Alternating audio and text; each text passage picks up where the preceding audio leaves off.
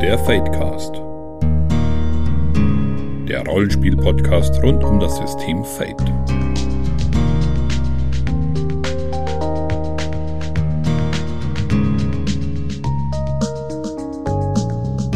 Herzlich willkommen beim Fadecast, Folge 15 inzwischen. Fast schon ein kleines Jubiläum, würde ich sagen. Auf jeden Fall sind wir heute wieder vollzählig. Ähm, nachdem wir letzte Woche ja den armen Alex haben alleine Fate casten lassen. Uhu. Aber äh, es ist bei euch gut angekommen, habe ich gelesen, was ich gut finde. Also wir werden Alex das jetzt öfter mal alleine machen lassen. Sag das nicht zu laut, sonst müssen wir anderen auch jeweils eine Solo-Folge aufnehmen. genau. Ich zerbreche mir schon den Kopf darüber, über was ich rede. Wollte kurz sagen. Ja, nein, ich denke, es wird, es wird die Notvariante bleiben, aber wenn wir halt merken, ja, es klappt irgendwie gerade nicht, kann es gut sein, dass sowas mal wieder passiert. Ähm, heute Folge 15 soll es um ein weiteres Fate-Storming gehen. Das letzte Mal hatten wir Alice im Wunderland. Diesmal werden wir uns mit der Scheibenwelt beschäftigen. Ich sage die ganze Zeit wir. Wir, das ist einmal die Friederike. Hallo. Einmal der Alex. Servus. Und einmal ich, der André. Ähm, aber bevor wir zum Thema und zu den Medien kommen, ist nämlich eine ziemlich vollgepackte Folge heute, ähm, möchte der Alex kurz sagen, wie unser Gewinnspiel zum Thema Nest ausgefallen ist. Die Abenteuerwelt Nest ist ja auf Deutsch erschienen und wir hatten in Folge 13 ein kleines Gewinnspiel. Erstmal nur kurz die Entschuldigung, ich hatte es beim letzten Mal komplett verschwitzt, dass ich das eigentlich auch noch kurz ähm, den Gewinner eben nennen wollte. Wir haben es mittlerweile im Blog auf feldrpg.de den Gewinner schon bekannt gegeben, aber auch hier im Podcast wollten wir noch mal ganz kurz drauf eingehen. Und zwar hat der Hut des Wanderers vom Jochen gewonnen. Und vielleicht auch kurz die Beschreibung, was er uns da geschickt hat. Der Talisman ist ein breitkrempiger, beigefarbener Lederhut mit blauer Feder. Der Hut sieht schon etwas älter aus, aber die Feder strahlt wie neu und flattert im Wind. Der Aspekt des Huts ist, wer rastet, der rostet. Der Hut des Wanderers liebt es, unter freiem Himmel zu sein und rastlos umherzuziehen. Wenn er lange an einem Ort bleiben muss, wird er langsam unleidlich. Dafür bessert sich seine Laune schnell, wenn er wieder unterwegs sein darf. Die beiden Stunts, die dieser Talisman dann eben dem, der ihn trägt, bietet, ist einmal viel herumgekommen, plus zwei Charisma für alle Begegnungen während einer Reise zu Fuß, solange er tagsüber unterwegs ist, und da lache ich doch drüber. Nutze Charisma statt Empathie, um dich zu verteidigen, zum Beispiel gegen Täuschungen ich fand den sehr schön. Ich mag vor allem den Aspekt. Ähm, es ist zwar, ich finde es ganz interessant, das ist so ein Aspekt, der durchaus ähm, einen, einen sehr treibenden Einfluss auf die Geschichte haben kann. Also so im Sinne von, ich will nicht hier bleiben, können wir nicht woanders hingehen, aber das Abenteuer ist doch hier. Mhm. Aber, aber ich glaube, wenn man sich da als Spielleitung drauf einschießt, kann das ziemlich cool sein. Ja. Was mir einfach gefallen hat, auch dieses Bild, was so schön zu Nest passt. Eben dieser Hut ja. mit der Feder, eben dieses, zum Märchen gehört einfach auch diese, diese Leute, die mit ähm, eben die, diese Reisegewandung da rumlaufen und das, das bietet einfach auch richtig schön das, was Nest mir in meiner Vorstellung äh, einfach an Bildern liefert, eben das unterstützt es sehr schön und auch die Aspekt, der Aspekt und Distanz dazu. Das ist einfach dieser Lebemann, der da rumläuft und ähm, einfach durch seine Worte, nur durch das, die, das die Leute einfach um den Finger wickelt irgendwo. Das fand ich recht schön. Mhm. Die Romantisierung des Mörderhobos. oh, das, ich hätte es jetzt nicht so schlimm gesagt. Ich hätte jetzt einmal gesagt, ich finde diese Sache ein, ein, so ein richtig schön rundes, märchenhaftes Gesamtpaket, ja. Gesamteindruck. Das gefällt mir. Und da er das auch mit Charisma oft seine Probleme löst, ist er nicht, vielleicht nicht ganz so mörderisch drauf, dieser Hobo. Darf man zumindest hoffen, ja. Oder er schafft es, dass die Leute sich sozusagen friedlich hinsetzen und dann ersticht das von hinten, ja klar, aber das wäre dann sehr mörderisch. Ja, Nest. Übrigens jetzt äh, zu kaufen, also volle Empfehlung von uns. Hört mhm. im Zweifelsfall ruhig nochmal in unsere Nest-Folge rein. Wir haben, denke ich, schon genügend Werbung gemacht. okay, dann ähm, machen wir eine kleine Medienschau. Friederike, was hast du denn gehört, gelesen, etc.? Ja, gehört ist ein gutes Stichwort. Ich habe es ja angedroht. Ich werde versuchen, dieses Jahr in jeder Podcast-Folge irgendetwas zu hören und ähm, ich habe tatsächlich äh, überlegt, also ich hatte heute die dritte Band am Wickel sozusagen, aber ich habe gedacht, ich kann die nicht alle drei bringen. Also fange ich mit der an, die ich mir als erste ausgesucht habe. Und zwar ist das die Band äh, Betraying the Martyrs. Die haben vor jetzt muss ich überlegen, rechne, rechne, am 20.02., sag ich doch einfach so, ihre neueste CD rausgebracht. Und ähm, was ist das Besondere an denen? Das ist halt eine französische Band. Sie singen zwar auf Englisch, aber also sind halt Franzosen mit einem englischen Sänger. Deswegen singen sie halt auch nicht auf Französisch. Ja, wie gesagt, ähm, ist so das, was ich im Moment sehr viel höre, ist so mehr in die, die Deathcore-Richtung. Ähm, sehr äh, episch dabei und also kann man sich wirklich gut anhören, ist also nicht so, so dieses, dieses übliche, das, das Geschrattel und, und, und Rumschrei, sondern ähm, durchaus melodiös. Und was ich halt an Betraying the Martyrs besonders schön finde, ist die Tatsache, das ist mir irgendwann mal so zwischendurch beim Hören aufgefallen, sie haben ein Cover von Let It Go aus äh, Frozen gemacht. ich habe das irgendwann, ich weiß nicht, ich glaube, es war bei Spotify oder YouTube, also so einmal alles durchlaufen, da dachte ich, das Lied kommt dir doch so bekannt vor. Guckst um den Titel Let It Go, ja, meine Güte, das ist halt so eine Phrase, ne? Guck mir das, hör das an und denk, das kommt dir doch bekannt vor. Und das ist tatsächlich das Lied aus der Eiskönigin. Also aus Frozen, ja. Und das ist, ich fand's halt äh, großartig, dass die sich halt dazu, also wie gesagt, bis unter die Haarspitzen tätowierte böse Mettler machen halt so ein Lied. Und es ist gar nicht schlecht. Also das kann ich nachher auch noch mal gerne in den Shownotes verlinken. Bitte, das höre ich mir sogar an. Death, Deathcore, ich muss überlegen, kann man Deathcore und Fadecore verbinden? Ich habe das schon mit, äh, ehrlich, ich habe das schon mit Metalcore versucht. Also ich habe schon überlegt, ob ich das irgendwie mit Metalcore, Post-Hardcore, Fadecore, Deathcore irgendwie hinkriege. Ich bin noch dran. Wenn ich es wenn ich's geschafft habe, sage ich Bescheid. Fate of Deathcore. okay. Alex, wie sieht's bei dir aus? Na, ich habe passend für die Scheibenwelt wollte ich hier die Hörbücher von der Scheibenwelt auf Audible empfehlen, die ich recht gern höre. Und vor allem die vom Volker Niederfahrenhorst eingelesenen. Der hat einige davon äh, gemacht und ich finde die wirklich, der, der macht einen verdammt guten Job. Der schafft es, den einzelnen Charakteren jeweils eine eigene Stimme zu verleihen. Und dadurch wird's für mich halb schon wieder wie ein Hörspiel, einfach weil ich da wirklich die unterschiedlichen Leute, allein wenn da nur ein einziges Wort fällt, weiß ich sofort, wer spricht. Und das macht wirklich viel Spaß. Was man halt, wer es mag, sind halt die ungekürzten Bücher. Dementsprechend ist der, die Lauflänge so zwischen im Schnitt 10 bis 12 Stunden pro Buch. Kann auch mal länger werden, wie bei ähm, vorletzten Buch, wo es nun 16 Stunden sind. Aber das wird dann, glaube ich, vom Voucheck eingelesen. Aber wie gesagt, ich kann wirklich empfehlen, wenn man Hörbücher mag, dann da wirklich mal reinzuhören. Ich bin da immer wieder gern, wo ich mir da ein, eins hole und dann wieder, oder alte, die ich schon habe, wieder nochmal sozusagen auf mein Handy drauf packe und wieder von neu anhöre. Hm. Ich bin, ähm, an Hörbücher bin ich noch nicht so richtig rangekommen, abseits von so einzelnen Sachen wie Rick Future oder so, aber so richtige, weil das ist ja auch eher ein Hörspiel. Ja, mal sehen. Ja, kommt vielleicht noch. Mal nee, also ich höre wirklich sehr viele. Also ich habe da keine Ahnung, wie viele hunderte von Stunden schon an Hörbüchern durchgelauscht. Also zum mhm. Beispiel jetzt dann aktuell, wo ich gerade die komplette Dresden-Files oder die Harry Dresden Hörbücher, wo jetzt auch bei Audible erscheinen, gerade ähm, aktuell bin, sage ich mal, da erscheint jetzt die nächsten Tage der 14. Band. Habe ich auch alle mir gerade angehört.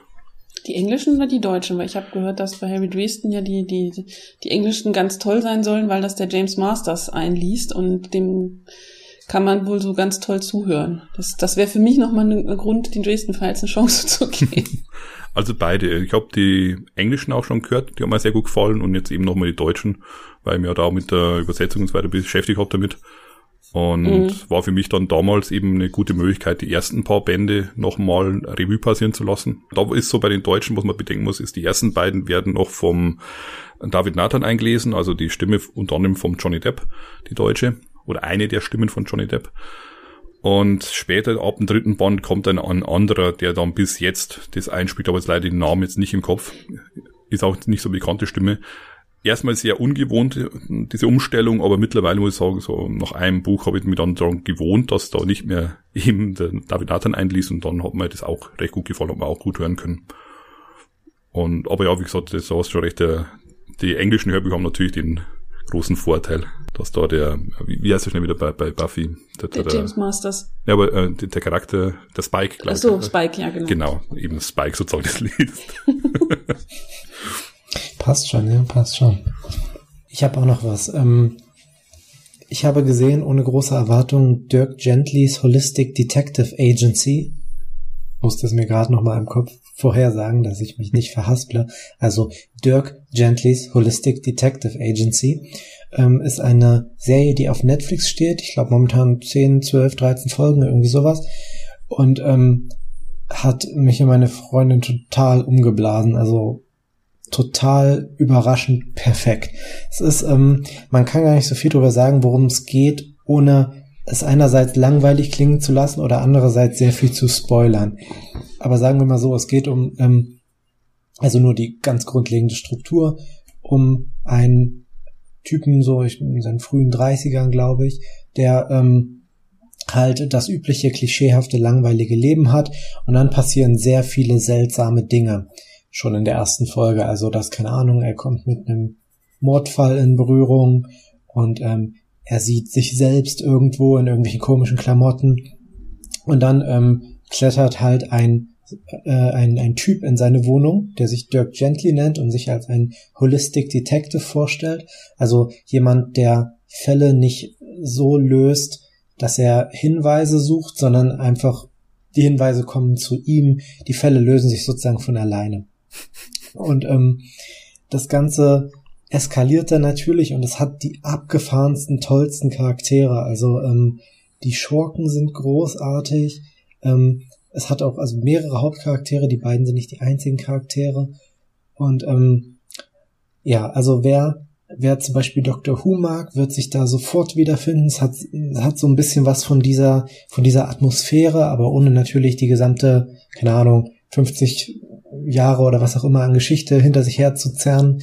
Ähm, es hat, äh, es, es, es hat, ex es ist sehr niedlich. Wer niedliche Serien mag, den kann man das voll empfehlen. Also es ist sehr positiv. Es, es hat viele niedliche Tiere drin, die auch alle wichtig für die Story sind.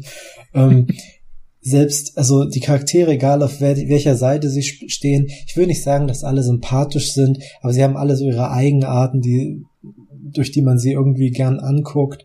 Und ähm, ja, und es sind halt nur recht wenige Folgen. Es wird eine zweite Staffel geben, aber die erste ist zumindest bis zu der Stelle, wo dann der übliche Cliffhanger kommt, auch perfekt abgeschlossen. Also ähm, es gibt tatsächlich nichts, was ich an der Serie zu bemängeln habe. Es gibt keine einzige Sache, die ich irgendwie anders oder anders gemacht hätte oder gern anders gesehen hätte. Es ist einfach perfekt. Ich habe zwar schon von anderen Leuten gehört, dass man das auch anders sehen kann, aber großartig. Also, das, ja. das ist nach einer Romanreihe von oder einem Roman von Douglas Adams, ne?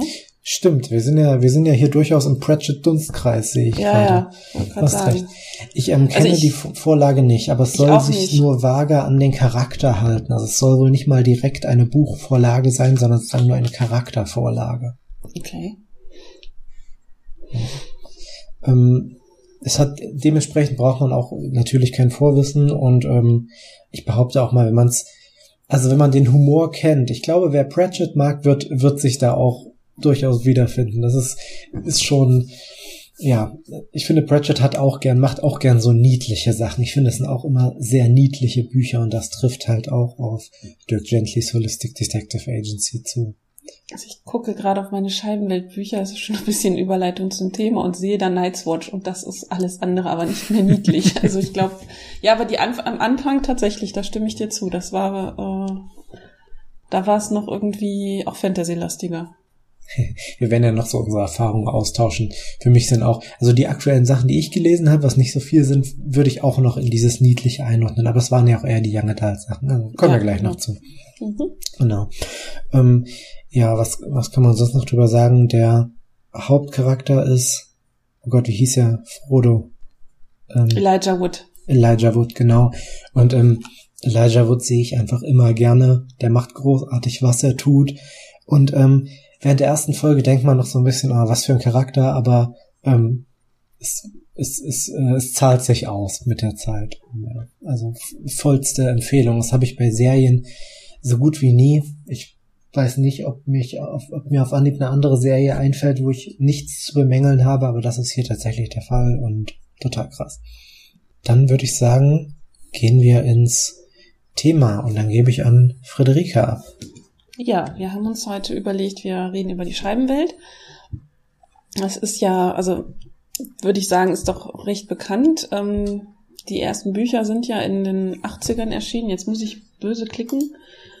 Ähm, und mal den Zeitstrahl nochmal raussuchen.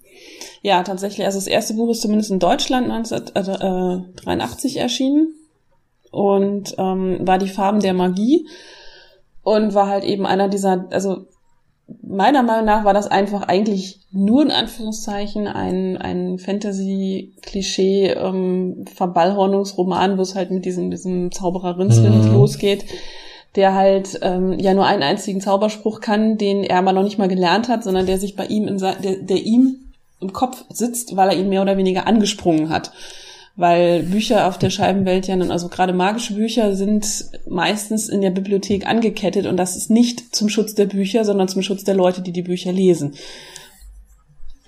Also man merkt schon, ich meine, für Leute, die jetzt vielleicht doch nicht so, die, so tief in der Scheibenwelt drin sind oder nicht die Scheibenwelt doch nicht kennen sollten, ähm, man merkt schon, wo die Reise hingeht. Es ist halt alles also es ist am Anfang ist es wirklich sehr stark auf Fantasy-Klischees, also Parodie auf Fantasy-Klischees und es wird halt zunehmend auch eine Parodie auf ähm, tatsächliche realweltliche Dinge. Also gibt es sehr viele realweltliche Bezüge und sehr viele popkulturelle Anspielungen und äh, sehr viele sehr ikonische Charaktere, eben besagter Rincewind, der halt äh, dauernd auf der Flucht ist vor allem und jedem und begleitet wird dabei von einer mehrbeinigen Truhe, die alles frisst, was sich ihr in den Weg stellt, weil sie nämlich aus intelligentem Birnbaumholz gefertigt ist und deswegen auch nicht verloren gehen kann, weil sie immer weiß, wo derjenige ist, den, dem sie gehört. Ähm, ja, die, die, äh, es gibt halt verschiedene Romanreihen, also gesagt, äh, auch noch, um, es gibt eine Gruppe von Hexen, die sehr stilecht eingeführt werden mit dem äh, Zitat aus Macbeth und ähm, dabei aber nicht halt irgendwie äh, sich erst treffen, äh, wenn, wenn irgendwelche Schlachten gewonnen oder verloren sind, sondern am nächsten Dienstag und eine bringt Kartoffelsalat mit. Ja, ich finde, die, die Hexen haben immer sowas, ähm, wenn ich immer die Hexen erklären will, sage ich immer, sie sind wie deine Oma. Das trifft fast immer zu, weil es für jede Oma eine Hexe gibt. Ja, ich meine, die eine heißt ja, die heißen ja nicht umsonst Nanny Ock und Oma Wetterwachs im äh, Deutschen. Also äh, ja. Ja. Und ich meine, im Falle von Nanny Ock wenigstens stimmt es ja auch so, dass sie halt, ich, ich weiß gar nicht, also irgendwann hat sie, glaube ich, auch noch Urenkel und Ururenkel, also die hat ja ein riesig, die hat ja, glaube ich, im Alleingang dieses, dieses Land der Lenker bevölkert mit ihrem Clan und ähm, ja, also mein persönlicher Favorit waren eigentlich immer diese, die, die, die Wächterromane, die halt anfangen wirklich bei so, einem so einem Parodie auf dieses klassische Whodunit ähm, hin zu wirklich extrem sozialkritischen Untertönen. Also ähm, ich, ich glaube, der erste Scheibenweltroman, wo ich, also wo ich nicht mehr gelacht habe, beziehungsweise mir das Lachen im Hals stecken geblieben ist, oder ich auch beim zweiten Lesen tatsächlich mal ein paar Tränchen verdrückt habe, war der fünfte Elefant.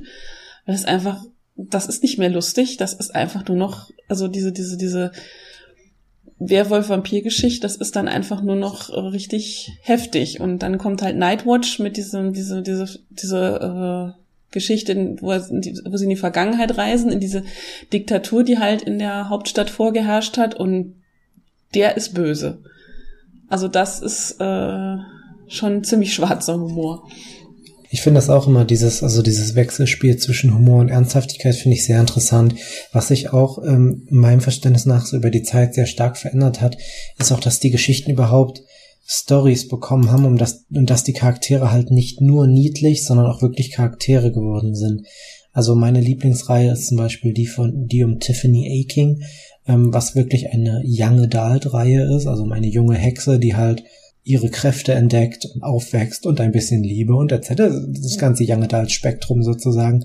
Und ähm, das ist für mich immer noch, wie auch die meisten anderen Sachen, die ich gelesen habe, hauptsächlich Humor, aber es sind auch wirklich schöne Geschichten drin und es ist auch wirklich Charakterentwicklung drin. Und ich kann mich noch sehr deutlich erinnern, dass die ersten Discworld-Bücher, die ich damals gelesen habe, die fand ich zwar großartig, die waren lustig, aber die Handlung meistens habe ich sie A nicht verstanden, weil sie teilweise so abstrus aufgelöst wurde und ich nicht des Englischen so wahnsinnig mächtig war. Und B hat das dem Buch überhaupt keinen Abbruch getan, dem, dem, Genieß, dem Genuss des Buchs, dass ich die Handlung nicht verstanden habe. Also das Buch hat trotzdem einwandfrei funktioniert, was dann eigentlich schon viel drüber aussagt. Mhm. Ja, aber die Tiffany W-Reihe, wie sie auf Deutsch heißt, die endet aber auch sehr bitter mit dem letzten. Das ist, glaube ich, auch sogar wirklich der allerletzte Roman das gewesen, der, der geschrieben hat. Roman, ja. Die Schäferkrone. Habe ich noch nicht gelesen.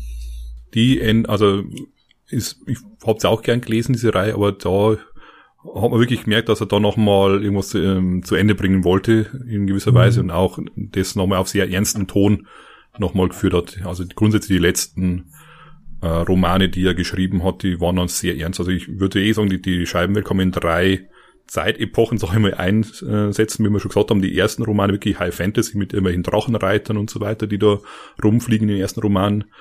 Dann, wo es mehr um die Parodie, sag ich mal, also Low Fantasy Welt mit Parodie auf die reale Welt. Und vor allem die letzten Romane, da ist weniger eine Parodie, sondern habe ich das Gefühl, mehr ein Aufzeigen von realen Problemen und wie sie sozusagen in der Scheibenwelt gelöst werden. Also vor allem mit Rassismus und mit dergleichen. Und einfach diese, wo, wo Leute einfach Völker äh, gegeneinander kämpfen, weil sie schon immer gegeneinander gekämpft haben und dann sozusagen das zu einem positiven Ende geführt wird, wo die Leute dann vielleicht nicht jetzt so die besten Freunde sind, aber ist ein äh, eine Veränderung angestoßen wird in der Scheibenwelt, wo dann diese Probleme langsam angegangen werden, wo es dann doch sehr stark auf eben diese Themen dann äh, ja dann eingegangen ist. Und ja, also allein da könnte man dann sich, wenn man es dann das bespielen möchte, schon als Gruppe fragen, welchen Ton möchte ich in der Geschichte dann eben wirklich haben von der Scheibenwelt, weil es bietet doch doch eine ganz schöne Bandbreite. Mhm. Ja, ist auch innerhalb der Reihen bietet das ja diese, diese verschiedenen Untertöne. Ich habe gerade noch mal nachgeguckt, also äh, Shepard's Crown war tatsächlich der letzte Roman, der sogar posthum erschienen ist. Den hat, meine ich, sogar also seine Tochter auch mit fertiggestellt. Und der ist halt äh, 2015 erschienen, also äh, Pratchett ist ja äh, am 12. März 2015 verstorben. Ähm, es gab jetzt auch dieses Wochenende, ich habe sie leider noch nicht gesehen, auf der BBC eine Dokumentation über ihn. Und ich habe also von allen äh, Leuten in meinem Bekanntenkreis, die Scheibenwelt-Fans sind, gehört, dass man sich die definitiv angucken soll und muss. Und dies ist wohl sehr gut gemacht. Äh, kann ich nachher auch noch mal vielleicht was in die Show Notes zu. Ja. Aber wie gesagt, wir nicht, wollen ja nicht nur über die Scheibenwelt reden, sondern halt auch darüber, wie die Scheibenwelt halt mit Fate Core am Spieltisch äh, zum Leben erweckt werden kann. Oder nicht nur mit Fate Core, vielleicht sogar auch mit Turbo Fate. Das wäre jetzt die nächste Frage. Was würdet ihr denn für Regeln nehmen? Hm. Ich kann ja mal, ich kann mal anfangen. Ich finde ähm, die Frage, ob Fate überhaupt auch schon sehr interessant. Also Nämlich, wenn ich so dran denke, Fate-Charaktere sind halt kompetent, sie sind proaktiv. Und das sind schon mal zwei Sachen, die auf ziemlich viele Scheibenwelt-Charaktere nicht zutreffen.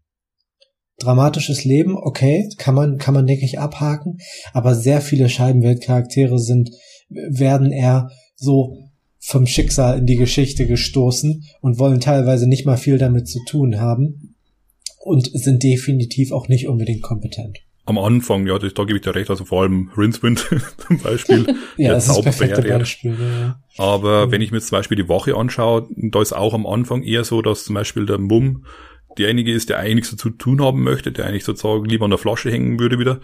Aber ja. vor allem später ist ja Mumm, genauso wie Karotte wieder auf Deutsch heißt und dergleichen sind äh, Angua und so weiter sind die, die letzten Endes rauslaufen und die Sachen am ja, Laufen halten. Genauso wie Oma Wetterwachs oder Nanny Ock, die sind die, die rauslaufen und sozusagen dem Schicksal in den Hintern treten, damit es gefährlich setzt und das macht, was gefälligst getan werden muss oder das in die richtige Richtung läuft. Also eben auch wieder die Frage letzten Endes, welchen Bereich, das stimmt, welchen Bereich möchte ich jetzt wirklich spielen die alten Romane nachspielen, da gebe ich dir vollkommen recht. Da sind die Charaktere wirklich die vom Schicksal getriebenen, aber später.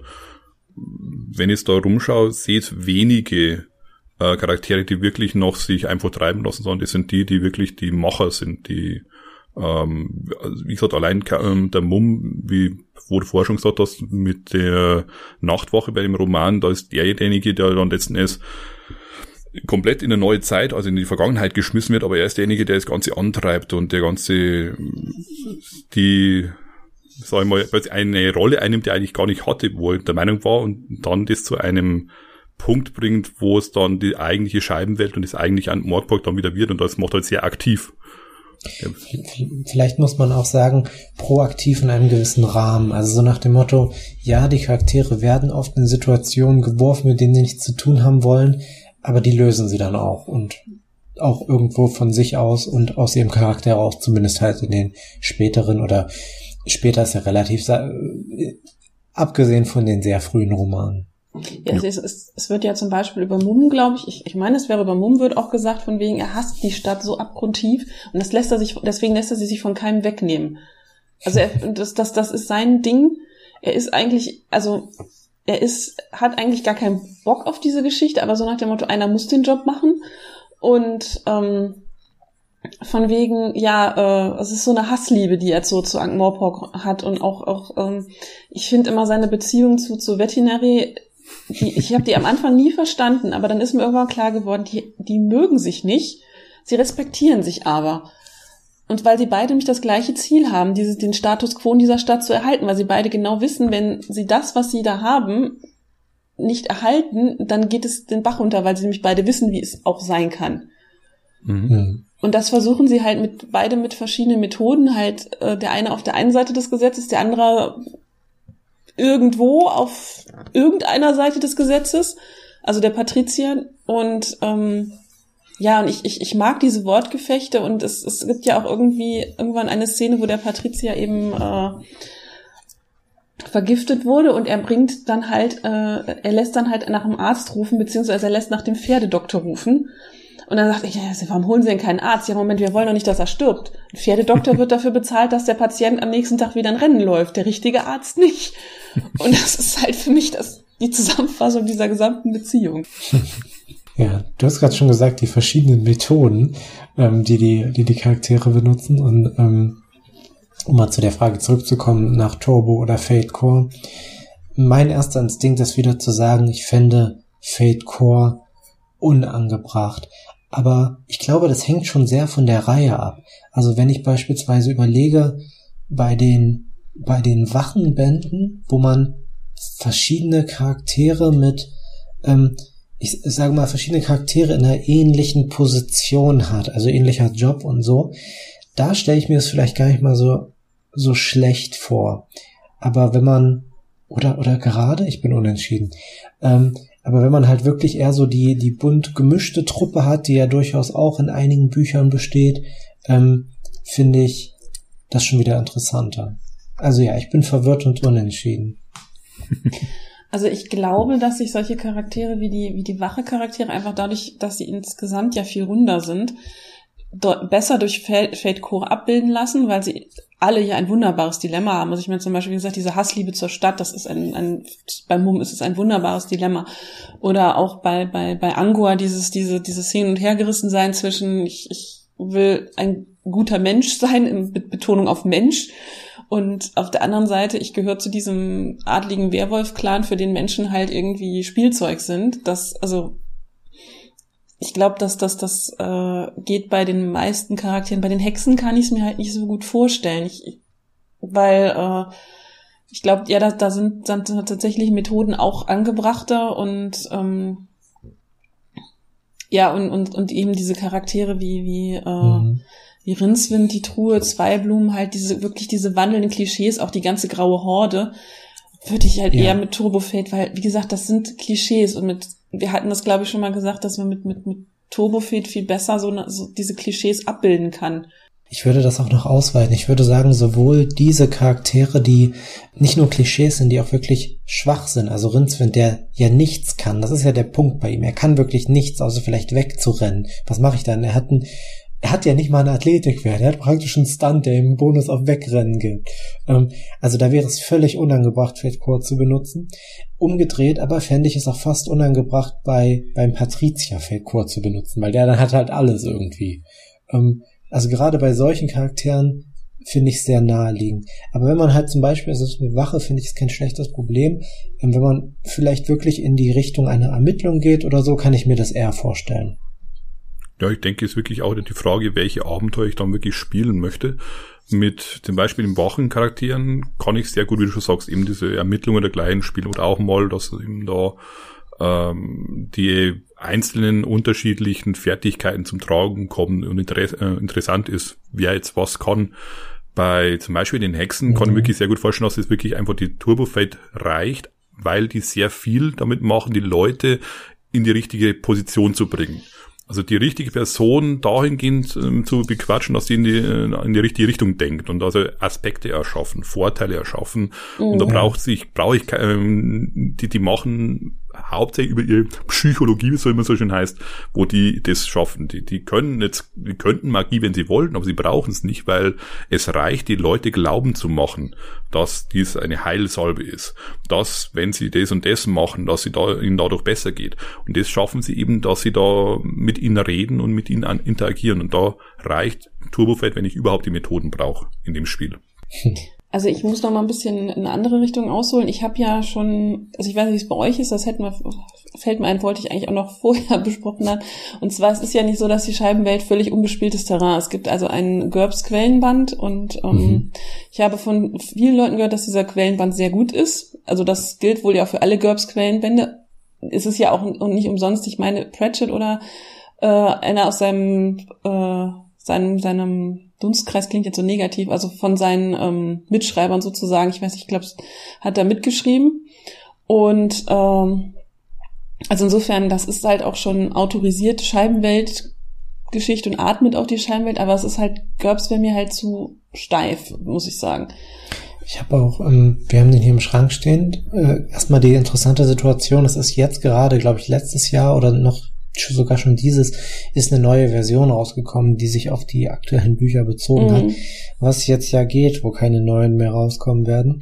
Ähm, das war tatsächlich davor immer auch das Problem, weil die letzte Variante hat wirklich ähm, irgendwo in der Hälfte der Bibliografie aufgehört, war also wirklich vollkommen unbrauchbar für die moderneren Sachen. Und es war halt, also GURPS ist halt, man kann sagen, was man will, es ist ein sehr klassisches Rollenspiel. Und es ist es basiert auf Fähigkeiten, es basiert darauf, was ein Charakter kann. Ähm, also eher die, die Richtung in die Core auch noch so ein bisschen geht, in die Fate Core noch so ein bisschen geht. Und ähm, ich fand den GURPS-Band auch gut gemacht, aber halt nur im Rahmen seiner Möglichkeiten. Also man hätte GURPS schon sehr stark verändern müssen, um ähm, da was, um, um da was wirklich aus heutiger Sicht ähm, gut designtes rausholen zu können. Aber im Rahmen der Möglichkeiten ist das Ding gut und es ist auch einfach nicht schlecht, um mal zu gucken, wie es gemacht wurde und ähm, was man überhaupt so bei einem Rollenspiel umsetzen kann, egal mhm. in welchem System.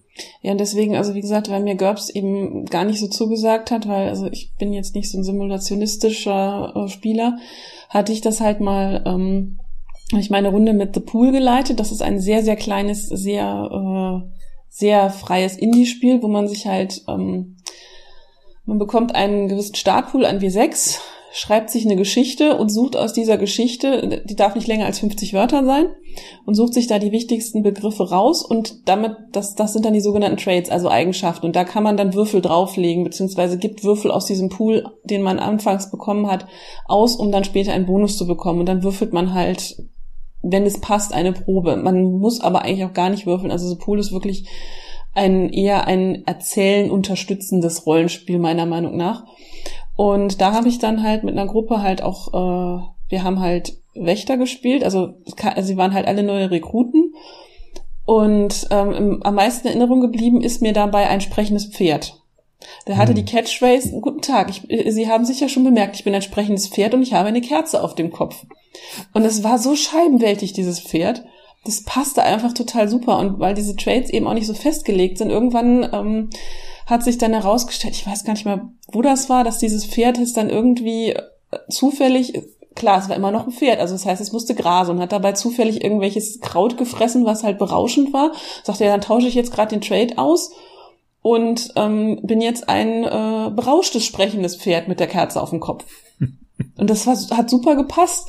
Und als es dann nachgelassen hat, hat er den wieder ausgetauscht. Und was kann ich mir dann auch mit, mit Aspekten vorstellen, dass man halt eben sagt, okay, jetzt habe ich gerade eben diesen Aspekt oder den tausche ich jetzt mal gerade aus, weil Konsequenz genommen durch das äh, Kraut und fertig. Hm. Nur um deine Aufzählung kurz zu vervollständigen, ich habe tatsächlich auch einen kleinen Discworld-Hack für Los Muertos, falls da jemand interessiert ist, mag er es mal in die Kommentare schreiben. Ich habe es ähm, vor einiger Zeit mal aus dem Internet genommen. Aber ja, das gibt es auch, also wer die Los Muertos-Regeln mag für sowas. Ja. Ähm, mhm. ich finde das mit den Aspekten ist ein interessantes Ding. Ich glaube, die Aspekte sind wie üblich wieder eine Sache, die sehr gut zur Scheibenwelt passen kann, einfach weil man die Charaktere so sehr klar mit gewissen Worten beschreiben kann, weil es auch im Buch so oft getan wird, dass es Sachen gibt, die immer wiederholt werden. Ich finde, tatsächlich hat mich das ähm, bei Pratchett auch gerade gegen Ende schon so ein bisschen angekotzt, also wie geil die Hexen sind und wie krass dieser und jener Charakter ist. Das ist, das kann einen durchaus schon nerven.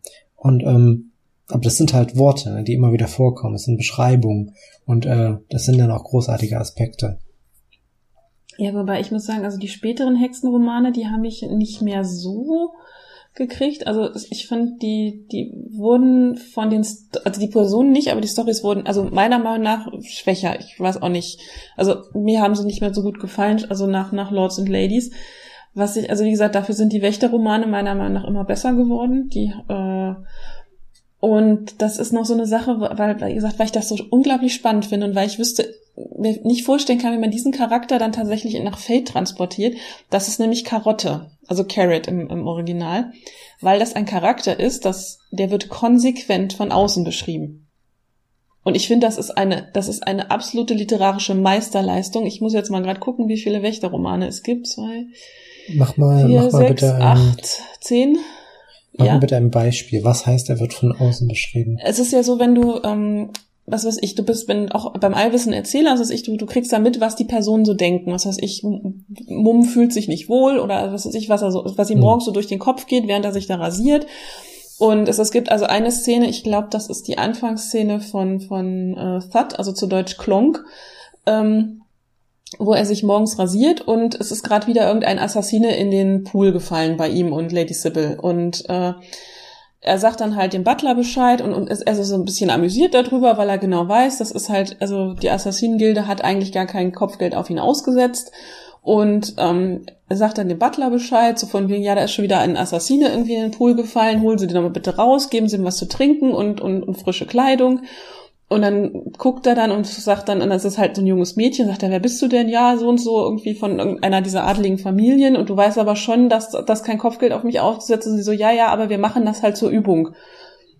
Also, Mhm. weil, ähm, und so, und das, und er ist dann halt so wirklich so ein bisschen väterlich, amüsiert sich darüber und beschreibt das, aber es wird aus seiner Sicht beschrieben, wie diese ganze Szene abläuft. Und bei Karotte wird das, würde das, wäre das nicht der Fall. Damit würde der Leser erleben, wie er das halt, also mit ihm erleben, aber nicht mitkriegen, was er dabei denkt und fühlt. Mhm. Und Das ist ja lustig. Ich habe ich hab auch ein paar von den Wachenbüchern gelesen, aber das ist mir, glaube ich, nie bewusst aufgefallen. Das ist mir auch nie aufgefallen, bis ich das irgendwo mal gelesen oder gehört habe, wo irgendjemand sagte, ja, ist euch mal aufgefallen, Karotte wird konsequent von außen betrachtet. Ich dachte, genau, und das ist, mich hat die ganze Zeit irgendwas an diesem Charakter gestört. Das ist ein großartiger Charakter. ja, aber zum Beispiel- komisch. Ja, genau, und das ist es nämlich, weil du nie mitkriegst, was er denkt. Du kriegst es immer nur von anderen gesagt, was er denkt, wie er oder was er fühlt und wie er gerade drauf ist. Und das ist, um diesen Kunstgriff beizubehalten, kriegt er ja im letzten Elefanten tatsächlich sogar Begleitung. Da, da weicht es ein bisschen auf, aber dann hat er ja irgendwann diesen kleinen sprechenden Hund dabei und der macht das dann für den Leser. Faszinierend. Das ist super. Ich finde, das ist ein großartiger Kunstgriff. Es ist, ähm, ich finde, es ist eine interessante Frage, was denn verloren geht, wenn man ähm, die Scheibenwelt äh, berollen spielt, rollen bespielt. Ähm, weil sowas, ich meine, klar, wenn man, wenn man Wert drauf legt und wenn man in der, wenn in der Runde nur Scheibenweltfanatiker sitzen und wenn man gut drüber redet, kriegt man das vielleicht hin, dass man sozusagen nie über seine eigene Motivation redet, sondern immer nur jemandem ins Ohr sagt, was man macht und der beschreibt dann, was man tut oder sowas. Das würde, glaube ich, gehen. Oder noch besser, man beschreibt einfach immer aus der Perspektive eines NSCs, was der Charakter tut. Aber das ist nicht naheliegend, sagen wir es mal freundlich, nee, das, es ist nicht naheliegend. Das ist eigentlich auch kein Rollenspiel in dem Sinne, weil es, es geht ja darum, auch was, was, was, du musst ja dieser Charakter sein. Im Grunde müsstest du ja permanent deinen Charakter von außen betrachten und dir von anderen sagen lassen, wie du auf sie wirkst, was, was du gerade tust. Und das stelle ich mir unglaublich schwierig vor. Pratchett hat sowas auch gern mal. Ich kann mich, ich habe leider gerade kein Beispiel, aber ich kann mich erinnern, gerade wenn es in den übernatürlichen Bereich geht, ja gut, ähm, an, an Tod muss ich denken, der ja auch äh, eine sehr wichtige Figur ist. Ja. Ähm, ich meine, gut, klar, dass er immer in Großbuchstaben spricht, sei jetzt mal dahingestellt, das ist dann wieder so eine Sache, kann, geht auch verloren natürlich irgendwo, aber ähm, auch bei ihm wird, wird oft klar gemacht, er, er denkt nicht, oder zumindest in den frühen Bänden wird oft klar gemacht, er denkt nicht wie ein Mensch, was dann natürlich wieder an vielen Stellen aufgelöst wird, weil wieder sehr menschlicher Humor dazukommt. Ähm, und das hast du bei vielen Charakteren, dass halt ganz bewusst so ein, so ein Graben aufgemacht wird zum Verständnis hin. Also dass dieser Charakter ist nicht zu verstehen, etc. Aber mhm. das sind dann halt trotzdem oft die Hauptcharaktere oder sehr wichtige Charaktere der Geschichten. Ja, also ich meine, gerade bei Tod wird ja, glaube ich, auch gesagt, der Tod, äh, Tods Haus sieht aus wie von jemandem eingerichtet, der weiß, wofür ja. der, der Einrichtungsgegenstände schon mal gesehen hat, aber nicht weiß, wofür sie gut sind. Genau, ja. Ein gutes Beispiel. Bei Tods Haus habe ich mir auch immer, ich habe immer Probleme gehabt, das mir vorzustellen. Und immer, wenn ich Bilder gesehen habe, dachte ich mir, ja, das sieht jetzt aber wie 0815, Gothic, was auch immer aus. Genau. Nicht das, wie es beschrieben war. Also selbst als Bild ist das schon selbst Bilder haben schon Probleme, die Romane umzusetzen. Und ich kann mir vorstellen, dass das im Rollenspiel nochmal akuter wird. Also das heißt, man müsste sich halt wirklich überlegen, wen man da spielt. Und wie gesagt, also ich würde, bin ja beim, beim, beim Rollenspiel sowieso kein großer Freund davon, feste, also bestehende Charaktere nachzuspielen. Also ich würde nach Möglichkeit immer versuchen, mir was Scheibenwältiges auszusuchen oder anzulehnen und denjenigen das dann zu spielen. Und ich meine, gerade bei den Wächterromanen bietet sich das halt hervorragend an. Man kann dann halt die neuesten Rekruten der Stadtwache spielen. Bei den Hexen könnte man jetzt sagen, man spielt halt die ähm, irgendwelche jungen Mädchen, die halt sagen, sie gehen jetzt bei den Hexen in die Lehre. Aber ja, ist dann die Frage, ist das derselbe Reiz wie die Romane zu lesen, wenn solche, solche seltsamen Charaktere nicht mehr im Mittelpunkt stehen, sondern wenn die eher normalen Charaktere im Mittelpunkt stehen. Ja, das ist ja die Sache, sie, sie müssten ja nicht normal sein. Also wie gesagt, ich meine, bei meinen Rekruten waren halt irgendwie, äh, also wie gesagt, dieses Pferd war dabei und dann äh, erinnere ich mich noch an äh, ein ähm, äh, ein, ein Zwerg, der halt irgendwie vorher bei der, Kanal der Kanalisation gearbeitet hat und irgendwie da auch irgendwie ein bisschen Probleme hatte, sich dann plötzlich wieder oberirdisch äh, zurechtzufinden. Und ähm, dann gab's noch den, den äh, Magiker, also den, äh, das war ein, ein Zauberer, dessen Kunst darin bestand, hauptsächlich äh, Torten und Gebäck herbeizuzaubern. Und der halt irgendwie an die Rekruten geraten ist durch, also von der, von der unsichtbaren Universität und. Also ein magischer Zuckerbäcker. Ja. Mhm. Ja, grundsätzlich gibt's eigentlich in Scheibenwelt ja nicht jetzt die Trennung, dass nur die Hauptcharaktere sehr abgefahren sind, sondern eigentlich ist fast jeder Charakter, der irgendwie auftritt, hat einen gewissen Hau weg, sag ich mal. Also seien es jetzt die kleinen blauen Männer, die jetzt bei Tiffany W rumlaufen, da ist, gibt's ja auch verschiedene davon und jeder hat so mhm. seine eigene Besonderheit. Seien es die Nebencharaktere bei den Wochen, die da sind, ähm, oder auch bei Tiffany W, die Freundinnen von ihnen sind auch immer haben irgendwas Besonderes. Also dementsprechend, man kann, denke ich mal, schon, wenn man möchte. Und klar, man muss ja wirklich Fans von Scheibenwelt, denke ich mal, am Tisch haben, damit das funktioniert. Ja. Also Neulinge ja. kann man jetzt nicht vorstellen, aber Leute, die diese Romane und Geschichten kennen, die dann im Stil von eben Mum und Co. Äh, angelehnte Charaktere machen, also etwas in der Richtung, aber nicht, jetzt fände jetzt auch nicht schön, wenn man jetzt da wirklich sagt, ich spiele jetzt Mum, der andere spielt Karotte und die eine spielt Angua und so weiter, fände jetzt auch nicht reizvoll, aber ich denke da, das bietet viel Möglichkeiten und sei es auch nur in Ankh-Morpork zu spielen oder in 4X den Kontinent oder sonst was. Also es bietet auch nicht bloß Personen, die interessant sind, sondern auch interessante Plätze und Orte, an denen man, denke ich mal, auch gut was erleben kann um den Scheibenwelt Humor und den Scheibenwelt ähm, dieses Gefühl sozusagen zu erleben.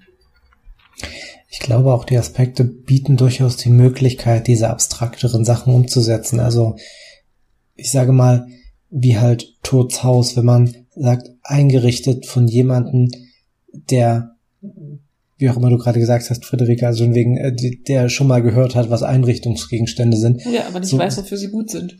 Genau. Ist jetzt ein sehr langer Aspekt, würde aber auch irgendwo zur Scheibenwelt passen, einfach mal so einen Aspekt über drei Zeilen zu machen. Ähm, ich denke, das wäre ein guter Aspekt. Das ist, äh, es, es geht zwar so ein bisschen, ich sage mal, eine, eine Richtlinie für Aspekte sind ja, dass sie eindeutig sein sollen. Das ist dann nicht der Fall. Aber ich glaube, wenn man sich auf die Scheibenwelt einlässt, kann gerade diese Uneindeutigkeit was sehr viel vom Humor ausmachen. Was ja immer ein interessantes Thema bei, bei Parodie-Settings ist. Wie setzt man den Humor in den Regeln um?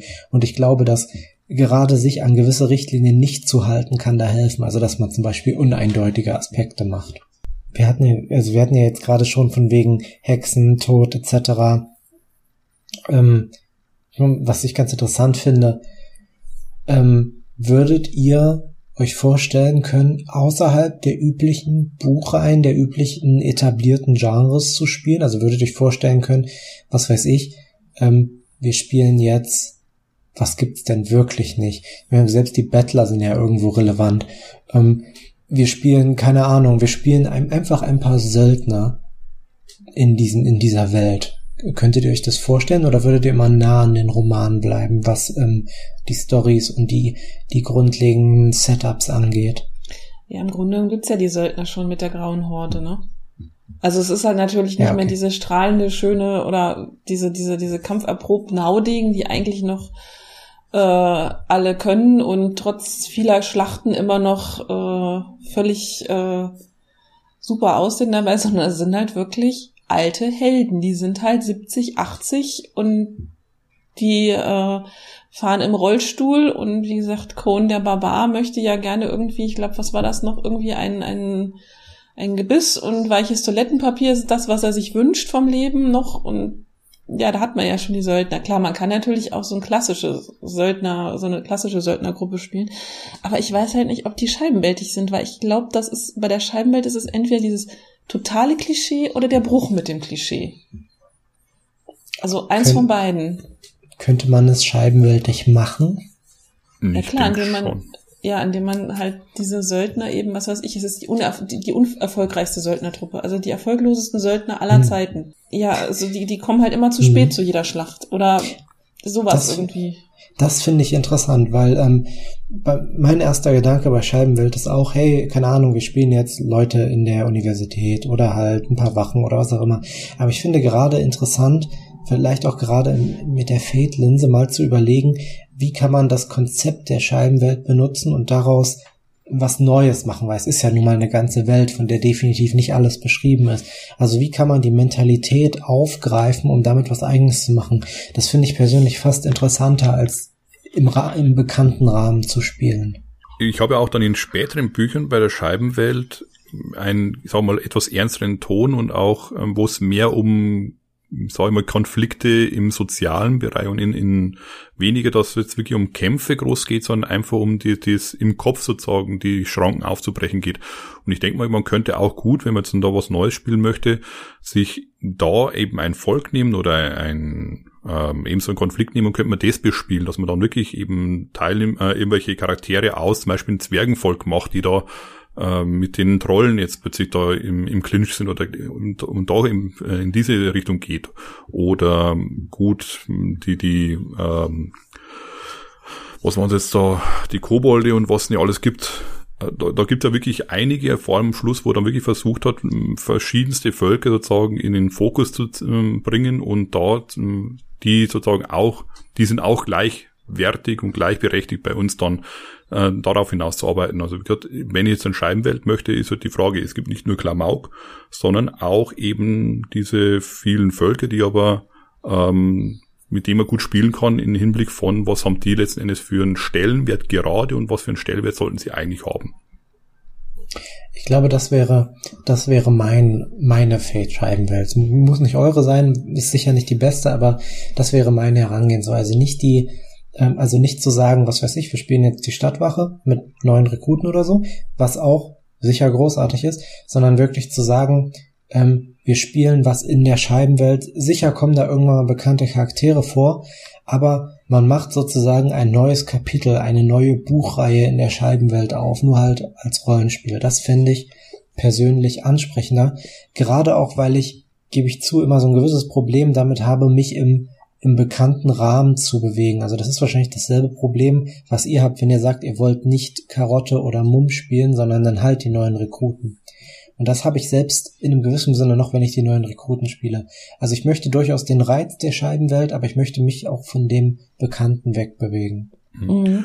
Was man zum Beispiel eben mit Rekruten machen könnte, man muss jetzt nicht unbedingt in Ankh-Morpork spielen, weil in späteren Romanen ähm, hat es ja dann der Mumm geschafft, so einen Ruf aufzubauen in, auf der Scheibenwelt, dass auch in anderen Städten dann Wachen nach seinem Vorbild äh, dann errichtet worden sind. Mhm. Also man könnte sozusagen auch Wachen dann in dieser Stadt spielen. Also wenn man den Anklang oder immer wieder mal eine Geschichte oder eine, eine Nachricht bekommen von Mumm, was er wieder gemacht hat, und sozusagen hier, der Mumm hat sozusagen, so hat er gesagt, der große Mumm, so die heilige Mumm äh, in Stein gemeißelt und dann eben auch wieder hinterfragen, inwieweit funktionieren seine Regeln aus einem Morgpark bei uns. Also das wäre zum Beispiel auch wieder eine Möglichkeit. Man könnte mhm. auf Bestehendes sozusagen zurückgreifen, aber das in einen neuen Kontext setzen. Oder wie gesagt, eben ja. auch das sehr ernste, ich, ich, ich erinnere bloß an den Roman ähm, steife Brise, glaube ich, oder auf Deutsch geheißen, Holler die Wolfe, der ist so richtig bitter. Da sind einige bittere Szenen dabei. Und ich also man kann auch eben diesen Ton anschlagen und ist trotzdem noch in der Scheibenwelt letzten Endes. Bradford macht das ja auch selbst. Also die Tiffany Aching Romane sind ja genau genommen noch Hexenromane, aber ich würde sagen, es ist ein Spin-off. Also er nimmt halt ähm, Oma Wetterwachs, er, er nimmt das Konzept der Scheibenwelthexen, das bleibt dasselbe, aber du hast eine komplett andere Mentalität in den Geschichten. Ich würde sogar sagen, ein anderes Genre. Ähm, und es ist für mich auch eine eigene Buchreihe. Also für mich sind die Tiffany Aiken Romane gehören nicht in die, in die eigentliche Hexenreihe, weil sie sich einfach so anders anfühlen. Und das finde ich ist auch, das wäre meine Herangehensweise, ja. Das ist aber interessant, was man da alles so für verschiedene Richtungen nehmen kann. Ich will auch zum Beispiel auch, was ja auch gern mal gemacht wird, man nimmt die, die Mythologie um Tod und, und ähm, macht irgendwie ein neues Kapitel dazu. Also was weiß ich, Standard wäre wieder Tod ist verschwunden, ihr müsst seine Aufgabe übernehmen, irgendwie sowas. ja. Solche Sachen, da kann man, glaube ich, viel mitmachen. Was ich halt auch schön finde, ist, dass wirklich klar, man muss sich im Vorhinein überlegen, welche Richtung möchte ich spielen, aber ich denke, es gibt mindestens einen Roman, wo man dann einfach mal als Ideengrube heranziehen könnte. Eben, ja. dass die Leute in, in, eine Situation gebracht werden, wo sie was machen müssen, was sie nicht machen wollen. Aber eigentlich in gewisser Weise, klar, wie der Patrizia so schön sagt, man hat immer ähm, die Wahl und sei es die Konsequenzen zu tragen. Aber da könnte man zum Beispiel Postal und ähm, den anderen, also mit, mit dem Lipwig, die zwei, glaube ich, sind es zwei Romane oder drei, eben nehmen, da kann man da, da schauen, wie, wie könnte man da ansetzen oder eben als Wächter, als Hexen. Es gibt wirklich so verschiedenste Ansätze in der Scheibenwelt, das finde ich sehr schön, wo man dann sich als Ideengrube nehmen kann. Aber man sollte wirklich vorher überlegen, möchte ich sehr stark auf das Slapstick eingehen, möchte ich einfach die Welt im ernsteren Ton haben, was möchte ich wirklich? Das ist wirklich, weil es gibt nicht die eine Scheibenwelt, also das, das geht nicht. Mhm. Sondern wie gesagt, also aus meiner Sicht gibt es ja wirklich ein sehr breites äh, Spektrum, was immer noch Scheibenwelt ist, aber was sehr deutlich voneinander sich unterscheidet. Ja also ich, ich, ich finde halt auch so eine Sache, wenn man sagt, was weiß ich, wir gehen jetzt von den Bestehenden weg und machen unser eigenes auf dieser Basis. Zum Beispiel, was weiß ich, man ist jetzt nicht mehr in der in Ankh-Morpork, sondern äh, in Quirm gibt's ja dann auch irgendwie, ich glaube, das war in Quirm, gibt's eine eigene Wache. Das, das, das macht auch Leuten, die eben nicht so ähm, tief im Kanon sind, die ganze Sache viel einfacher zu sagen, okay, ich muss jetzt das nicht alles können und, und, und kennen, äh, weil ich, also mein Charakter weiß es nicht, ich weiß es nicht und ich lerne es aber so nach und nach ist es ich, dass man halt irgendwie hört, ach, in Ankh-Morpork ist jetzt das und das äh, passiert aus Roman XY. Und das ist aber, äh, man muss halt nicht das Gefühl, man muss sich erstmal da durch die ganzen Romane lesen und die Hürde wird auch viel, viel einfacher oder viel, viel geringer. Mhm. Aber ich denke, wo man schon die ganzen Geschichten auf einen Nenner bringen kann, ist, dass in dem Scheibenweltromanen Gewalt eigentlich nie eine Lösung ist sondern immer die Leute mhm. mit Köpfchen sozusagen rangehen und einfach die anderen Leute dazu bringen, umzudenken oder genug Leute zu bringen, dass sie auf die eigene Seite dann stehen. Also ich denke mal da, weil ich gerade überlegt habe, was ist sozusagen der verbindende Element, das ist eigentlich immer das, die, die nicht dann sozusagen ganz blazing reinlaufen, sondern eben mit Köpfchen rangehen. Ich denke, Gewalt spielt zwar oft eine Rolle, aber ähm, Gewalt löst nicht die großen Konflikte der Geschichten. Ja. Da ist mhm. immer mehr dabei. Also selbst wenn es einen Endkampf gibt, ist, ist es kein Vergleich in, in, der Stärke oder in magischer Macht oder sowas, sondern genau. ist halt immer noch mehr dahinter. Ich finde, ähm, das ist auch regeltechnisch sehr interessant, äh, da mal drüber nachzudenken. Man müsste wieder das Konfliktsystem, wenn man es benutzen wollte, komplett uminterpretieren. Also wenn man, wenn man Schaden macht, äh, wenn man Stresskästchen füllt, kann das wirklich nicht in diese Richtung gehen, ich, ich haue die HP des Gegners runter, sondern muss dann halt eher in die Richtung gehen, was weiß ich, ich habe genügend gute Ideen gehabt, um zu gewinnen oder so.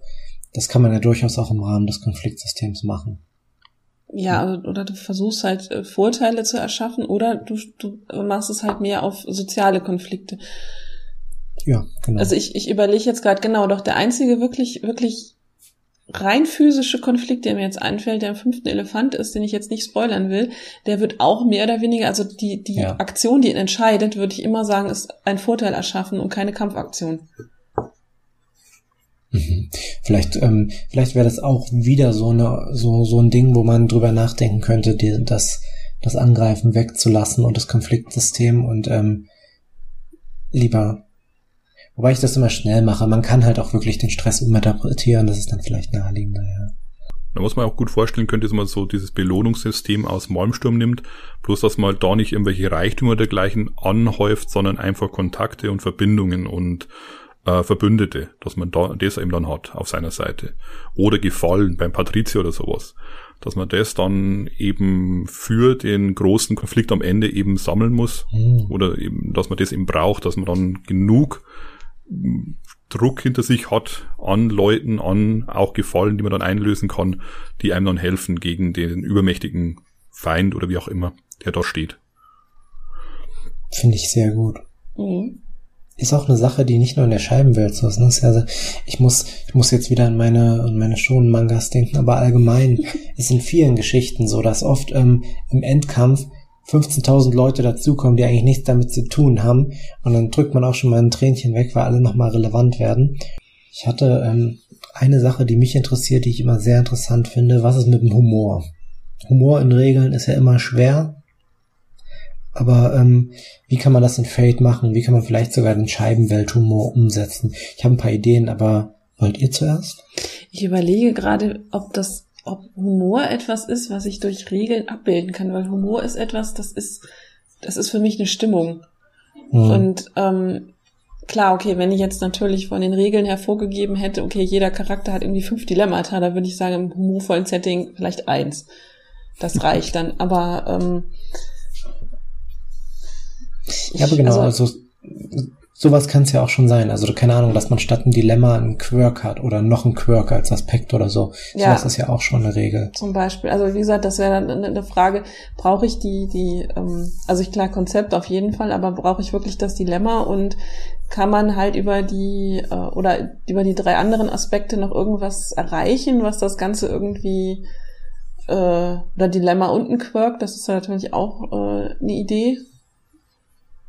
Das äh, dass ich das dann halt irgendwie damit erreiche oder, oder Stunts, die halt irgendwie nicht überall plus zwei geben, sondern irgendwie irgendwas mhm. anderes machen, irgendwie, weiß ich nicht, mit denen man eher was austauschen kann oder äh, ja, finde ich gut. Auch also die zweite und die dritte Stunt-Schablone sind, glaube ich, interessanter als die erste. Also sowohl was Obskures auszutauschen klingt für mich sehr scheibenwältig. Eine, eine Fähigkeit, eine Fertigkeit oder eine Methode zu benutzen, die offensichtlich überhaupt gar nicht passt und dann trotzdem damit Erfolg zu haben. Ich muss an diese sehr charakteristische Szene denken aus, ich glaube sogar noch aus Wachen, Wachen, wo ähm, von wegen die Chance muss eins zu eine Million sein, damit es funktioniert. Und dann stellen sie halt den einen Typen oben auf dem Eimer aufs Dach und ähm, versuchen halt die Chancen so schlecht zu machen und dann funktioniert das natürlich auch. Ich, sowas klingt für mich sehr nach so einem Stunt. Mhm. Stimmt, muss dann immer wieder nachrechnen, wie weit das die Chancen jetzt schon Ja, gesunken sind. Ja. Oder auch Stunts, die einmal pro, pro Spielsitzung oder einmal pro Abenteuer funktionieren, finde ich auch irgendwie sehr scheibenwältig. Also sowas wie bei Rincewind, ne? Der hat ja den einen Zauber im Kopf, aber er wird den auch nur einmal pro Geschichte einsetzen und dann wahrscheinlich nicht mehr so, wie er es gedacht hat. Aber es wird ihm weiterhelfen. Ja, da wo du gerade sagtest, Wachen, Wachen, da gibt's ja diese, ich weiß nicht was, die völlig aufgeklärten Brüder der, nee, die aufgeklärten Brüder der völlig schwarzen Nacht und ich glaube, es gibt noch die völlig aufgeklärten Brüder der irgendwas. Und das okay. ist ja so ein bisschen diese, diese Volksfront von Judäa-Geschichte aus, aus Lebens Brian wird da, glaube ich, parodiert. Und mhm. ähm, die hüllen sich ja in ihre schwarzen Kapuzen, huschen dann so verschwiegen zu den Türen und da kann man natürlich entsprechend die Situationsaspekte ähm, drüber anpassen. Sowas, was ich verschwiegene äh, Verschwörer-Lounge leider die falsche oder sowas. Also ich finde, mhm. darüber hat man das schon irgendwie ausgesagt, okay, äh, was es ist. Also ich meine, oder, oder ähm, an der, an der unsichtbaren Universität geht das, glaube ich, noch ganz gut mit dem mit der Bibliothek oder sowas, mit den angeketteten Büchern und dem und dem Bibliothekar und solche Sachen. Ja. Ich würde auch ähm, gerade auch in diesem Sinne, also was es so alles an obskuren Sachen der Welt gibt, ich würde Erfolge mit Haken betonen. Ich würde vielleicht sogar die Option eines Misserfolgs wegnehmen und sagen, Misserfolg ist immer Erfolg mit Haken. Mhm. Weil ähm, ich finde, es ist sehr selten in den Büchern, dass wirklich jemand verkackt, vielleicht noch bei Tiffany Aking, weil Young Adult, aber ähm, viel öfter ist es wirklich, dass irgendwas passiert und dann aber halt irgendeine Konsequenz daraus entsteht. Das finde ich ist auch sehr scheibenwältig. Aber es geht tendenziell schon weiter. Also da, da scheitern wenige Leute, zumindest in den Büchern, die ich gerade im Kopf habe. Dass sie wirklich scheitern, wüsste ich jetzt auch nicht. Also, ich meine, sie kommen in Situationen, die auswegslos erscheinen, aber ähm, sie kommen trotzdem wieder raus ich finde auch, das hat ähm, Erfolg mit Haken hat für mich Humorpotenzial automatisch, weil es ist dieses, es gelingt dir, aber mhm. und das ist, das ist schon der Aufhänger für einen Witz praktisch. Jetzt fehlt nur noch die Pointe. Und ja. ähm, das ist dann, glaube ich, auch das, was man nicht mehr in Regeln gießen kann. Da muss dann halt der Humor der Spieler kommen, ähm, sich eine Pointe zu überlegen. Ja, aber da darf man dann halt auch mal wirklich vom Leder ziehen und sich was Lustiges überlegen. Genau. Also das ist halt, das, das ist halt die Sache, das muss man halt vorgeben. Okay, ihr dürft auch, trotz vielleicht auch einer ernsteren ja. Grundstimmung, dürft ihr aber euch was äh, Albernes überlegen oder was Lustiges überlegen. Vielleicht auch solche Sachen wie, welchen Aspekt kann man einsetzen, dass man da ein bisschen freundlicher angeht, wenn die Erklärung einfach obskur genug ist, um schon wieder auf eine Scheibenwelt artiger Art und Weise glaubwürdig zu sein, dann ist das halt so. Solche Sachen. Ja, was wir schon gesagt haben mit den, mit den nicht eindeutigen Aspekten, also. Genau, stimmt. Das geht auch, das geht auch in dieselbe Richtung, stimmt. Ja. Ähm, ich hatte erst überlegt, ob wir noch über Magiesystem reden sollen, aber ich mach's mal kurz. Ich bin der Meinung, man sollte seine Magiesysteme möglichst weit weg von der Scheibenwelt lassen. Selbst wenn man in der, in der unsichtbaren Universität spielt, braucht man kein Magiesystem der Witz ist ja, also so wie ich das mir mal zu, zurechtgedingst, also zurechtgelegt habe, war, ich hatte nochmal das Gefühl, also bei den, bei den Hexen ist, ist ja die Magie im Grunde genommen wirklich Psychologie. Das ist ja dieses Menschenkenntnis, wie, wie ein Menschen einschätzen, eben dieses und, und ein bisschen Kräuterkunde. Ja, und, und, und beziehungsweise also, äh, Naturheilkunde. Und generell ein, also ein Wissen um, um halt, also dieses Wissen, was halt die Weisen, dass man halt auch weisen Frauen nachgesagt hat oder nachsagt. Und ähm, ich habe immer das Gefühl gehabt, bei den Zauberern war der Witz eben, dass die alle gar nicht, gar nicht zaubern können. Oder es zumindest nicht tun. Genau, weil früher haben sie ja gezaubert und haben da, war ja ganz am Anfang war es ja so, dass sie sich gegenseitig ständig umgebracht haben, um ja. hochgezogen. Und dann sind sie zu einem Punkt gekommen, wo sie einfach so faul sind, dass man eigentlich bloß noch so diese Bürokratie irgendwie am Laufen hält, was aber darauf hinausläuft, dass sie eigentlich nur noch ständig am Essen sind oder am Schlafen und dergleichen. Also, und Magie kann halt einfach gefährlich sein. Wenn man Magie mal anfängt, dann kann es zu einer Lawine werden und es ist deswegen gar nicht anfangen damit mit Zaubern. Außer eben der Ritgali, der ab und zu mal wieder was versucht, wenn es dann ihm doch wieder was ärgert, dass er was in die Luft jagt, aber das ist am meisten auch wieder Erfolg mit Haken. ja, aber wobei das bei ihm in die Luft jagen ja auch ein bisschen auch teilweise Experimente sind oder weil er dann auch wieder kocht oder sich mit seiner Potsblitz-Soße vertan hat. Ich muss, ich muss auch, ich muss auch echt mal wieder Bücher lesen. Ich kann mich an so wenig erinnern, so an so spezifischen Sachen. Naja. Also es ist ich deswegen, es gibt kein Magiesystem, weil im Grunde genommen die ganze Welt ja von so einer Grundmagie durchdrungen ist. Ich meine, es ist, das ist, es gibt in dieser Welt Zombies und das wird gar nicht in Frage gestellt. Die gibt es einfach. Es gibt Vampire, es gibt Werwölfe, es gibt alle möglichen magischen Wesen. Ähm, es gibt magische Wesen, die ein bisschen stärker sind oder auch eine andere Form der Magie praktiziert. Ich denke jetzt an die Elfen und ähm, ich finde ja in Lords and Ladies wird mit jedem, jeder Silbe klar, dass Pratchett offensichtlich nicht so der Elfenfan war. Ich glaube, ich habe noch nie so böse Elfen erlebt und ich finde sie großartig. Und ähm, das ist ja diese, diese, diese Geschichte mit dem Glamour, die dann halt wirklich sich dann, ähm, das ist ja im Grunde genommen eine Art Hypnose, die sie auf die Menschen ausüben. Und ja, wie gesagt, ansonsten ist diese Welt halt von Magie durchdrungen. Es ist, es ist ja auch, wird auch nie erklärt, warum Rick Schuh plötzlich wieder lebt. Also der ist halt einfach da, beziehungsweise der hat sich ja so da reingesteigert, Aktivist zu sein, dass er halt nach seinem Tod weiterhin Aktivist ist. Das ist aber so. Ich glaube auch, was, ähm, was, was du meinst, was da dahinter liegt, ist, die Magie, die, ist, die gibt es in der Welt und sie ist so, also nicht nur für die Welt, sondern auch für Pratchett in einem gewissen Sinne so selbstverständlich, dass sie nur noch ein Werkzeug unter vielen ist, dass sie ihre Sonderstellung verliert, die sie in anderen Settings vielleicht hat. Also die Magie in der Scheibenwelt hat keinen Sense of Wonder. Sie ist nur eine weitere Pointe neben vielen, denke mhm. ich. Und auch deshalb würde ich davon absehen. Ich habe in meinem, in meiner Los Muertos Konvertierung habe ich ein Magiesystem, was darauf hinausläuft, dass jeder Magier hat, keine Ahnung, so zwei, drei Zaubersprüche und kann einen davon am Tag wirken. Aber meistens sind es auch eher so, keine Ahnung, bei den Hexen die psychologischen Sachen. Und das hat auch gut funktioniert, weil manche Spieler wollen gerne ihre Magie. Aber ich denke, gerade Fate eignet sich gut, um das bisschen Magie, das man haben will, gut mit den Standardregeln abzubilden. Also, dass man nicht einfach, nicht extra ein Magiesystem braucht, sondern das über die normalen Methoden oder Fertigkeiten und eventuell über Stunts machen kann. Mhm. Was auf alle Fälle noch reingehört, ist ein, einfach die Bezüge zu echten, derzeit äh, aktuellen Gegenständen, also so Gerätenschaften und dergleichen. Also angefangen hat es ja mit den Computerdiensten, die dann gebaut haben da in der Universität, äh, Universität. Und dann hat irgendwann ja der Mumm sogar ein äh, sozusagen Messenger bekommen und so weiter. Und ähm, diese Anspielungen, denke ich mal, kann man auch immer sehr gut reinnehmen, dass man irgendwelche Sachen, die halt gerade aktuell wieder sind, äh, da dann auch irgendwie versucht, es in die Scheibenwelt-Logik einzubauen.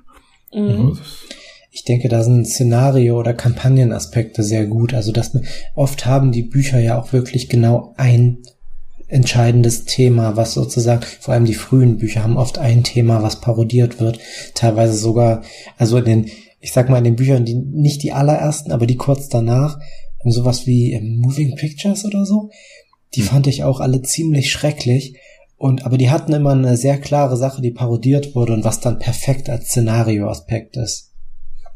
Das haben aber spätere Bücher auch. Also die äh, ja. Moistchen Lipweg-Romane, es ist ja irgendwie einmal die Post, das Postwesen Stimmt. beziehungsweise Internet. Das nächste Mal ist das Bankwesen. Das dritte ist, glaube ich, irgendwas mit Eisenbahn, den habe ich genau. noch nicht gelesen. Ähm, und hier äh, The Truth, also die volle Wahrheit mit, mit der Zeitung, wo es ja wirklich um Journalismus ja. geht. Also die, ha die hat äh, hat's im späteren durchaus auch noch. Mhm. Genau, und das wird Stimmt. einfach wirklich in der Scheibenwelt ist sehr, die Erfindungen sehr schnell passieren und dass die Entwicklungen auch sehr schnell passieren kann. Mit die Glocker eben dann, wo es dann diese sehr schnellen, also das Internet fast schon, wo es da irgendwie haben, den, den Code, den sie hin und her schicken. Mhm. Und dergleichen. Also wenn man da irgendwas hat, was einen interessiert an neuer Technologie, dass man sich dann einfach überlegt, wie könnte ich das einbauen und wie gesagt, in der Scheibenwelt braucht es nicht irgendwelche hunderte von Jahren, bis sich da etwas langsam entwickelt, sondern dann hat irgendeiner mal die Idee gehabt, irgendwas in der Richtung ja. zu machen und hat es dann meistens in Ankh-Morpork dann geschafft, das zu bauen. Ja, vor allem, man muss halt sich wirklich vor Augen halten, was dahinter steht. Es steht einfach dahinter, Pratchett hatte Bock drauf mhm. und genauso sehr heißt es halt, wenn die Spielgruppe Bock drauf hat, findet man einen Weg, es einzubauen. Genau, und dann eben, wie schon gesagt, dass das wirklich dann auch ein mal zentrales Thema ist und eben sich auseinandersetzt, wie könnte das schiefgehen oder was könnte jetzt da Probleme für irgendein, in größerem Maße dann sozusagen bereiten. Und das dann eben als Aufhänger für die Geschichte von der Gruppe dann zu machen. Genau. Ich glaube, wir müssen langsam Schluss machen. Aber ich denke, wir haben ja gesehen, dass Scheibenwelt auf alle Fälle Möglichkeiten bietet und das mit Fate ja. zu verbinden. Auf jeden Fall. Und ich habe am Anfang noch gedacht, um Gottes Willen, wir finden nichts und ich hatte Sorge, dass das nicht klappt mit dieser Folge. Diese Aussage ist immer gefährlich, da wird es lange folgen. Ja, ich weiß. Ja. Wir finden nichts, was wir zu diesem Thema sagen können. Oh, wir müssen dann eine äh, Doppelfolge draus machen. ich muss auch sagen, also ich bin positiv überrascht. Ich hätte, ich hätte jetzt nicht gedacht, dass, dass die Folge Probleme hat, aber ich hätte nicht gedacht, dass ähm, Fate sich für die Scheibenwelt eignet und ich bin inzwischen anderer Meinung. Ich denke, es eignet sich durchaus. Ich bin zwar gespannt, wie es in der Praxis mit diesem, hm, mit diesem gewissen Fokus auf Erfolge funktionieren würde. Man versucht ja immer noch Erfolge zu haben, man versucht hochzuwürfeln, ne? Es würde mich interessieren, wie gut das funktionieren würde, ob man das wirklich braucht oder ob es besser ginge ohne. Aber das ist, glaube ich, was, was man wirklich in der Praxis ähm, ausprobieren muss. Und funktionieren wird es definitiv irgendwie. Ne? Es ist dann nur die Frage, wie gut und gibt es noch bessere Alternativen. Ja, und ich glaube, es fällt und, ähm, äh, und steigt mit der Gruppe, die am Tisch sitzt, weil es bringt natürlich nichts, wenn jetzt jeder versucht, sich irgendwie zu übertrumpfen, ich bin noch lustiger als der andere, sondern dass man gemeinsam eben genau diese, dieses Gefühl von der Scheibenwelt am Tisch erzeugt. Das ist, denke ich mal, schwierig aber wenn man es schafft, dass man Leute hat, die einfach gemeinsam das erzeugen möchten, was ja Fate auch sehr stark unterstützt, dann kann man gut vorstellen, dass sie funktioniert. Wenn jetzt da, wie gesagt, aber eben einer dabei ist, der meint, er ist jetzt da der Checker und der, der nächste versucht, ihn noch lustiger zu sein und jetzt versucht einer noch abstruser zu sein, da kann sehr schnell dann der Spaß dann für jeden am Tisch vorbei sein. Oh ja, und sowas kann bei der Scheibenwelt schnell mal passieren. Ich hatte nämlich immer das Gefühl, dass die solche Leute anzieht. Ich weiß nicht wieso, vielleicht ist das einfach so eine sehr intellektuelle Reihe. Das ist vor allem eine nerdige Reihe. Ja, ja beides wahrscheinlich, ja. Allein eben, wenn man, kaum ob man da zwei, drei Leute da, dann kommt die Monty Pythons ähm, Zitat und jeder versucht da noch einen irgendwie rauszudrücken. Also die ja. bietet sich einfach an, die Scheibenwelt mit äh, den Zitaten und mit den Anekdoten. Ja. Ja, es ist halt auch gibt ja so unglaublich viele Zitate, auch die man immer, die auch in jeder Lebenslage irgendwo passen. Also ich meine, ich denke nur an die Geschichte mit den drei Ausrufezeichen. Oh ja. Ich, ich muss nur sagen, drei Ausrufezeichen, ihr wisst genau, was ich meine. Das ist halt ja. schon. Alex, pack bitte unbedingt in den Titel dieser Folge Minimum drei Ausrufezeichen. okay. So. okay. Gut, soll ich den Fade Cookie öffnen? Ich würde sagen, es ist Zeit. Ja. Ich muss immer an die Ärzte denken. Soll ich jetzt den Knaller zünden? ich wollte gerade fragen, sind drei Ausrufezeichen auf dem Keks? Jede Minute, die man lacht, verlängert das Leben um eine Stunde. Wow. da muss man unbedingt dann Scheibenwelt spielen. Und zwar ja. eben, wie gesagt, die lustigen Reihe. Da lebt man sehr lang. Da wird man dann zu kauen. dieser, dieser Keks ist auch, auch, ist auf mehreren Ebenen, hat eine gewisse Ironie. Aber ja, okay. Gut. Ähm, schöne Folge. Vielen Dank an euch beide. Ich hab's lange gefunden, wirklich toll heute. Ja. War wirklich sehr interessant. Das hat Spaß gemacht. Und dann ähm, vielen Dank natürlich auch an unsere Zuhörer und dann sehen wir uns, hören wir uns in zwei Wochen wieder zur nächsten Folge des Fadecasts. Bis dann. Tschüss. Servus.